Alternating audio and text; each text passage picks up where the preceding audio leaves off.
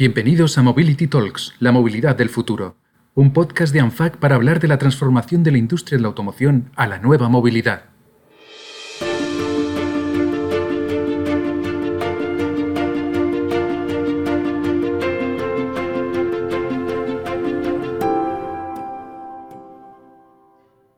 La industria de la automoción atraviesa tiempos de cambio, cambios hacia una nueva movilidad más eficiente, inteligente, accesible y asequible, en donde los nuevos negocios, aparecidos gracias a las nuevas tecnologías de la comunicación, están revolucionando cómo usamos los vehículos. Soy Noemi Navas, directora de comunicación de ANFAC. Hoy contamos en nuestro podcast Mobility Talks con Hans Christ, CEO de VIP, y Arancha García, directora del área industrial y medio ambiente de ANFAC, para charlar sobre la evolución de la movilidad en las ciudades, el papel de agentes como VIP y el cambio hacia la electrificación, Hans Arancha. Es un placer contar con vosotros en este episodio. Muchas gracias, Noemí. Gracias. Cuéntanos, Hans, por empezar con, contigo. ¿Por qué nació VIP? ¿Cuál, ¿Qué cambios visteis en la sociedad? ¿Qué demandas visteis en la movilidad actual que pensasteis que podíais atender con un nuevo estilo de negocio, con una nueva empresa? Pues VIP nace con la visión de digitalizar un sector tremendamente tradicional eh, en España, más del 95% de los coches que se venden cada año se transaccionan eh, en un lugar físico, lo cual podemos argumentar que el sector de los coches es de los pocos sectores retail que todavía no ha dado ese salto a la digitalización y transacción online, ¿no? Em, nuestra misión desde el día uno eh, siempre ha sido dar acceso a los consumidores a un vehículo de una forma 100% transaccional, tan fácil como comprar unas zapatillas online. Eh, hoy en día, VIP, puedes elegir tu coche, personalizarlo, suscribirte, eh, validar tu documentación, firmar un contrato y pagar en un proceso de dos, tres minutos, eh, lo cual eso era impensado hace unos años, ¿no? Entonces, yo creo que además de esta transformación de modelo de las funciones, aparte tienes también un valor añadido para el consumidor que, que es mucha más flexibilidad que otras alternativas tradicionales lo cual hace que el proceso o el acceso más bien a los vehículos sea mucho más masivo para los consumidores y mucho más fácil. ¿Y mm, cuál es vuestra perspectiva de cómo va a evolucionar la movilidad en las ciudades desde, desde, vuestro, desde vuestro punto de vista, desde este, este, nueva, este nuevo enfoque al respecto de las transacciones en online, del modelo de suscripción? ¿Cómo creéis que va, que va a evolucionar la movilidad en las ciudades? Y, y Arancha, me gustaría que cuando, cuando Hans nos dé su visión, nos comentes cómo crees que pueden colaborar o están colaborando las automovilísticas en esta nueva configuración de la movilidad en las ciudades. Pues las ciudades densas y, grandes como Madrid o, Barcelona eh, tienen problemas de movilidad, por supuesto. Eh, son ciudades con estructuras muy antiguas en las cuales hoy en día la población cada vez crece más y hay problemas de, de circulación, de contaminación. Y esto es muy complejo de solucionar. No solo se trata de, coches eléctricos o poner coches eléctricos en, la, en, la, calle, sino de una infraestructura que la ciudad tiene que invertir muchos recursos y tiempo para poder evolucionar y adaptar a lo que es ahora nuestras ciudades. Si, si las ciudades y los gobiernos no invierten en estas infraestructuras, no vale con solo poner coches eléctricos, ¿no? Yo creo que es un trabajo tanto de la empresa privada como de la empresa pública, en las cuales tenemos que darnos cuenta que las ciudades se transforman y, tenemos que evolucionar con ellas y adaptar a y darle mucha, mucho apoyo a todos los nuevos modelos de movilidad que vienen a aportar y a, dar soluciones mucho más eficientes. Yo creo que eso es lo, lo principal.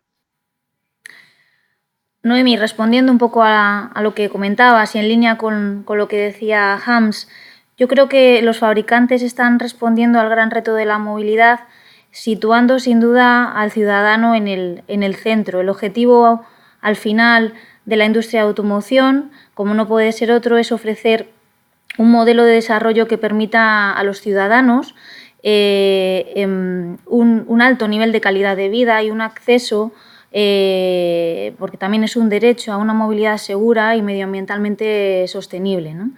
Em, este modelo de desarrollo, evidentemente, eh, y también, como comentaba Hans, no será igual en las grandes ciudades que en las zonas con menos densidad de, población.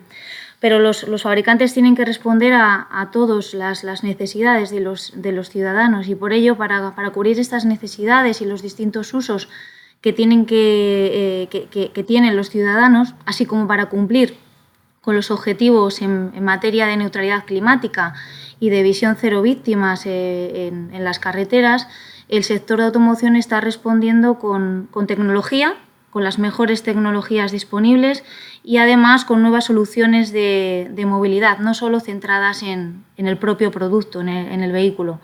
En, concreto, en materia medioambiental, pues los nuevos vehículos incorporan tecnología que permiten una reducción muy importante de las, emisiones, emisiones reducciones perdón, aún más importantes si hablamos de, vehículos electrificados. Eh, no en vano, eh, en los últimos eh, em, dos años se ha incrementado enormemente la oferta de vehículos electrificados. Estamos comercializando actualmente 150 modelos diferentes en los cuales cada vez más mejoramos las prestaciones y autonomías de estos vehículos pero también en materia de seguridad los fabricantes eh, se están, tratando de adaptarse a, las necesidades de, los clientes, incorporando nuevos sistemas avanzados de ayuda a la, conducción que hacen que los vehículos cada vez sean más, seguros. Esta tecnología está permitiendo reducir en gran medida la siniestralidad en las carreteras, reforzando eh, eh, a los,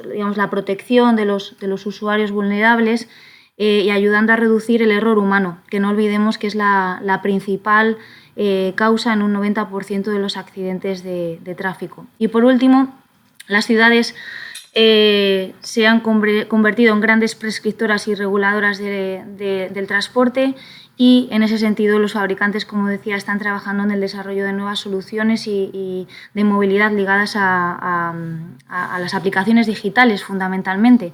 BP es un claro ejemplo, así como otras soluciones de, movilidad compartida, intermodalidad, que están surgiendo pues, con, el principio de aprovechar al máximo la eficiencia de los recursos del transporte. Muy interesante lo, que decís ambos, pero, pero Hans, de, tus respuestas me, me surgen dos preguntas, de dos preguntas adicionales. Por continuar con lo que acabas de, comentar, em, ¿cómo veis, al respecto de las infraestructuras de recarga de los vehículos electrificados, cómo veis y cómo vivís la integración de los vehículos electrificados en, flotas como las vuestras, para gestores de, flotas como, puede ser, como puede ser un actor como vosotros? ¿Cómo es la percepción por parte de los usuarios a la hora de, decidir o no tener una suscripción de vehículo electrificado? Y has hablado un poco de la parte de las infraestructuras de recarga. ¿Cómo, ¿Qué frenos encontráis a la entrada de estas tecnologías? Háblame un poco de este panorama de vehículos desde vuestro punto de vista. Pues mira, el interés del coche eléctrico existe. Yo creo que todos tenemos el interés de, tener un coche eléctrico, pero no es a que logre despegar, eh, por lo menos a la velocidad que todos esperamos o queremos. No como en, otras, eh, en otros países. Si nos vamos a, ejemplo, a Noruega, eh, no me equivoco, más del 50% de los coches matriculados son o, o, híbridos. Entonces, realmente no es un tema del coche en sí, es un tema de la infraestructura y la ciudad. El, el, el, eh, el tema es, eh, hoy en día el precio del coche eléctrico es bastante alto, en sí, hablando, ¿no? O sea, entonces, para realmente animarme a comprar mi coche eléctrico, tengo que tener en, cuenta muchísimas cosas. Y la principal causa que echa para atrás, aparte del precio, que todavía el coche eléctrico no logra ser suficientemente eh, competitivo como un coche de combustión en cuanto a precio, eh, es que el consumidor tiene dudas de qué pasa si me quedo sin batería, qué pasa si no lo puedo cargar. Claro, si tú tienes una casa y vives a las afueras de la ciudad y tienes tu garaje, parking, pues instalas un punto de carga y tienes solucionado el problema. Pero ¿qué pasa para toda la población que vive dentro de las ciudades y vive en un piso, como normalmente se vive en el centro de estas ciudades densas, y aparcas en la calle o aparcas en un parking y no hay puntos de carga porque no los hay? Entonces, si no los hay y no hay acceso a cargar el coche, no puedes tener coche eléctrico, ¿no? Entonces, al final, eh, ese es el principal problema. Nosotros lo que hacemos para solucionar esta incertidumbre es, nosotros incluimos dentro de la cuota de la suscripción la instalación y el punto de carga incluido, lo cual le quita un, una preocupación al usuario, ¿no? Sí, un peso, una barrera. Sí, una barrera. Entonces, es una, es una alternativa para intentar eh, motivar a un usuario para que transicione a un coche eléctrico, pero, vuelvo y repito, em, el coche eléctrico tiene que ser mucho más competitivo y tiene que haber una gran inyección de capital de, de la parte privada y pública para poder solucionarlo, porque si no, nunca puedes tener coche eléctrico si no hay puntos de carga, ¿no? Sí, de todas maneras es verdad que a lo mejor modelos de suscripción como el vuestro quizá le quitan un poco de hierro al hecho de acceder a un vehículo electrificado, al tener un modelo un poco más flexible.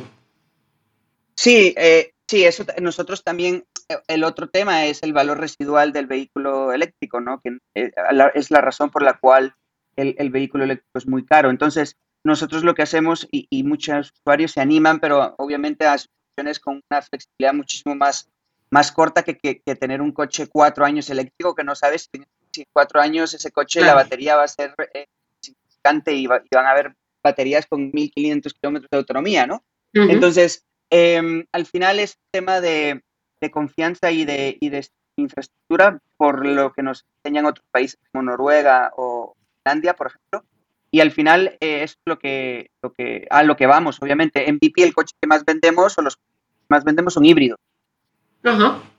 Y al final eso te da una indicación que, el consumidor sí quiere transicionar, pero está en un punto intermedio donde se va a algo que sabe que por lo menos si no lo puede cargar, puede eh, ponerle eh, combustible, ¿no?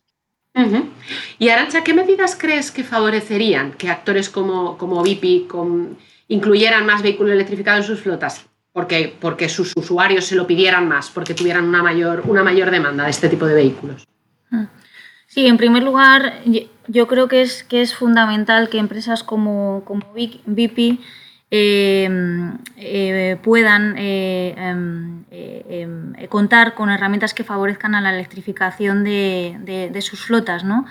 Eh, pero eh, evidentemente, como decía Hans, pues garantizando unas condiciones de accesibilidad, es decir, precio y, uso para sus clientes equivalentes a las, a las que se pueden eh, tener con un vehículo tradicional.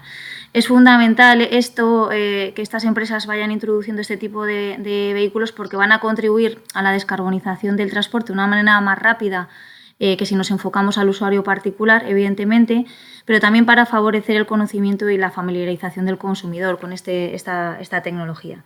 Respecto a las medidas, pues las medidas tienen que estar enfocadas a las dos barreras que identificaba Hams, las medidas de las barreras de acceso y, la, las de uso.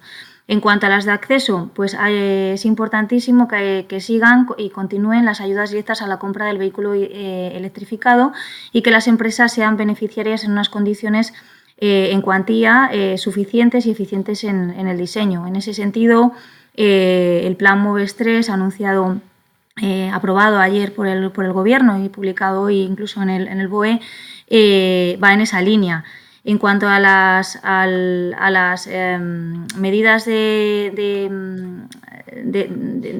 medidas para facilitar el uso, es importante eh, trabajar mucho en la infraestructura de, recarga, eh, porque no debemos olvidar que, aunque las autonomías que, que, incorporan los vehículos actualmente eh, son suficientes en general para un uso urbano, es muy importante también poner el foco en la infraestructura de recarga interurbana.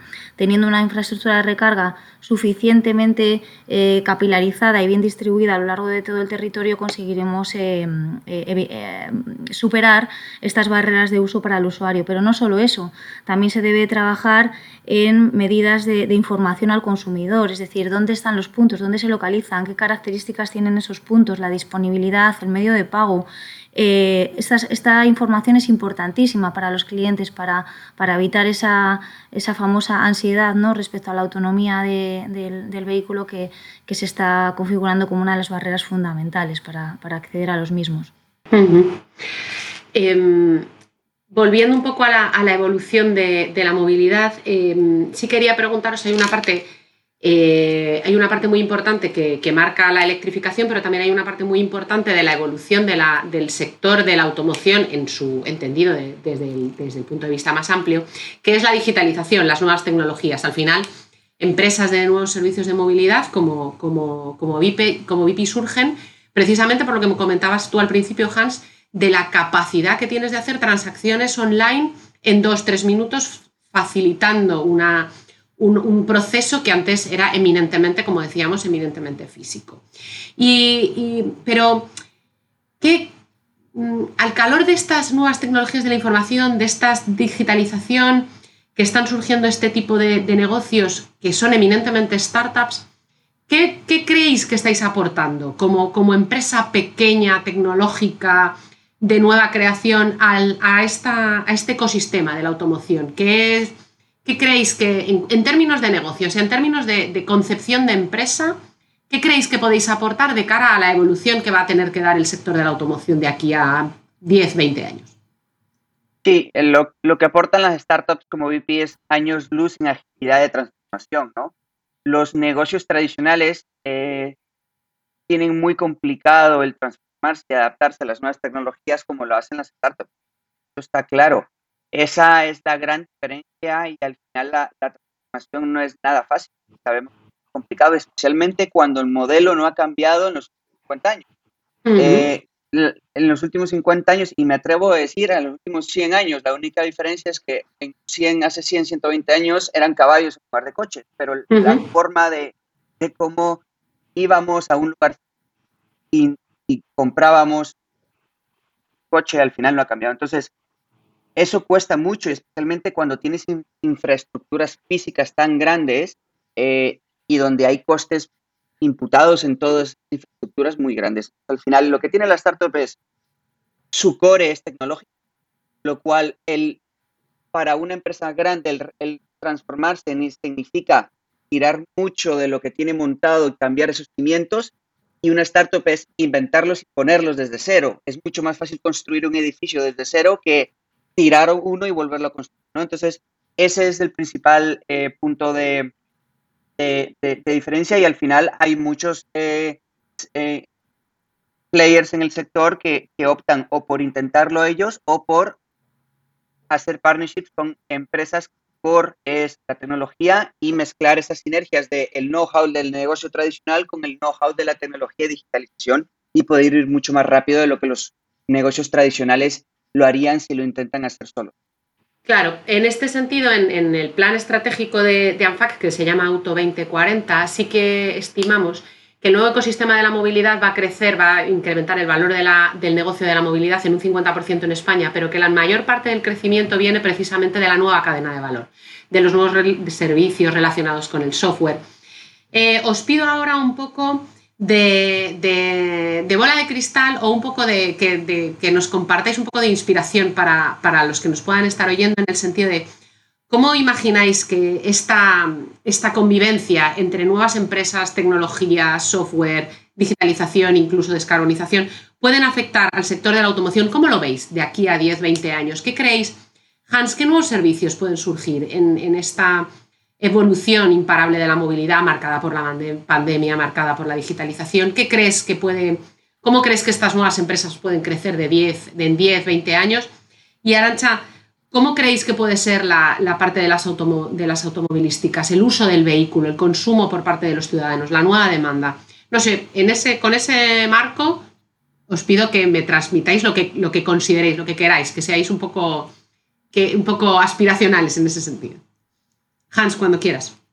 Sí, yo creo que habrá muchas startups que convertirán en tan solo un par de años en, en mm, empresas muchísimo más grandes que las tradicionales que llevan 50 años. Y eso lo estamos viendo ya en, en varios sectores, ¿no? Eh, y otras startups que, como decía antes, colaborarán con empresas más tradicionales para acelerar la digitalización. Yo creo que veremos muchos casos diversos y habrá sin duda muchas colaboraciones Em, entre alianzas, Alianzas, alianzas, por supuesto, y esto va desde eh, fabricantes, eh, automovilísticas, gestores de flota, eh, financieras, la cual los financieros de, aprobaciones, pues son muy tradicionales hoy en día y hay mucha oportunidad de agilizar todo el proceso. Hoy en día, para comprar un coche de la forma tradicional o un punto de, venta tradicional, estamos hablando entre dos o tres semanas de media como poco. Eh, en, realmente parte de ese proceso es todo el tema financiero, ¿no? ¿Qué pasa si en milésimas de segundos puedes aprobar o, denegar a alguien y en ese momento saber y decirle, oye, aquí tienes tu coche y mañana te lo entregan en tu casa, ¿no? El cambio es abismal.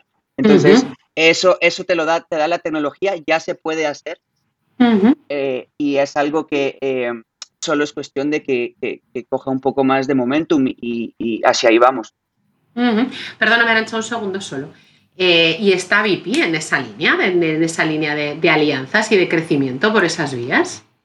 ¿Estáis investigando en todas estas vías? Sí, entonces son colaboraciones que hacemos con, con, empresas como estas que son tradicionales y que lo que buscan es eh, acelerar transformaciones digitales para adaptar y, poder ir un poco más rápido y sobre todo ofrecerle al consumidor lo que está buscando, ¿no? Que al final sí, sí, eh, que yo creo que eso es de donde nos basamos todos para, para crear productos digitales nuevos y rompedores. Y Arancha, ¿cómo ves tú este futuro del sector de la automoción? Bueno, pues yo, yo creo que, el sector de, automoción eh, em, se va a hacer cargo de las grandes tendencias en, las que estamos inmersos, en, la, ah, la, tendencia de la descarbonización, la conectividad, el vehículo autónomo y todos los, servicios asociados a la, movilidad. Em, será un sector que, como decía antes al principio, se, se adapta a las necesidades de de un cliente que es cada vez más, más exigente, eh, que lo que busca es eh, em, cubrir sus necesidades de, movilidad, pero de una manera racional y, eficiente en el uso de, los recursos. Y en ese sentido, el sector de, automoción pues, cumplirá con, sus objetivos de descarbonización, tanto los establecidos eh, por el Gobierno a nivel nacional como los establecidos a nivel europeo será un sector en el que la electrificación del transporte pues, tenga un papel eh, muy, muy relevante y cada vez más, más intenso. Y desde el punto de vista de, modelo de negocio y de, modelo del proceso productivo, pues eh, pasaremos de, esas cadenas eh, de valor lineales, donde digamos el, fabricante era el principal tractor, a, unas cadenas de valor muchísimo más eh, eh, interconectadas e imbricadas donde aparecerán esos nuevos modelos de negocio, nuevos agentes colaterales, pequeñas empresas, startups, pero también sectores tradicionales ajenos al tradicional sector de automoción, como son las energéticas, las, telecos y, otros muchos agentes. En este nuevo entorno de movilidad pues, se, producirá un cambio de, generación de valor en torno al, vehículo, eh, donde la fabricación de vehículos será una parte más, pero no, la única y tampoco la que más, la que más eh, crezca. Pero bueno, en definitiva, eh, estamos abordando un reto, un reto grande en el que el sector está totalmente inmerso y, yo creo que la industria seguirá siendo puntera y clave en el desarrollo económico de, este país. ¿no? Genial. Ya para acabar, muchas gracias a los dos por vuestro tiempo. Me gustaría que me dijerais en muy breve, y esta es una pregunta que, es recurrente en nuestro, en nuestro podcast, si tuvierais que elegir una tendencia tecnológica que afecta al sector de la automoción, de las que están ocurriendo en el mundo en los últimos años, la que más os haya llamado la atención, la que más visos de de crecimiento le veis o que realmente es un, game changer, un, jugador, un, cambio en la, en la mentalidad, ¿cuál sería? Hans. Pues, mira, yo creo que para mí, y esto lo discutíamos antes, y esto muestra un poco cómo está cambiando eh, lo que el consumidor quiere es, hace 10 años tú ibas a un concesionario, te daban un libro de este tamaño enorme, mil páginas para que pudieras personalizar tu coche eh, con el tipo de asientos, color de, tapicería, con el tipo de aire acondicionado, no aire, con todas las cosas que quieras, y era todo era extra, ¿no? Hoy en día se ha estandarizado, hay dos modelos, tres modelos como mucho, y lo único que importa o le importa al cliente es que tenga conectividad a su móvil. Entonces, los, eh, los coches se han simplificado tanto que lo único que tiene que tener es, hablo internamente, ¿no? Es conexión al, al, al, vehículo y al móvil para poder hacer todo desde, desde, desde, desde, tu móvil y conectarlo con tu coche. Eso yo creo que lo que ha hecho es que, y lo que nos damos cuenta es cambiar y nos damos cuenta al final que el consumidor lo que busca es más un, un coche para movilizarse de punto A y punto B ya no es percibido como un, eh, un artefacto de valor como que lo tengo que comprar y lo tengo que tener, ¿no? Entonces yo creo que ese cambio ha sido muy drástico en los 10 años. Interesante. ¿Y tú, Arancha? Yo elegiría dos. Eh, yo creo que en los últimos 10 eh, años los, los vehículos eh, han evolucionado de una manera muy relevante en materia de, reducción de emisiones y de, seguridad.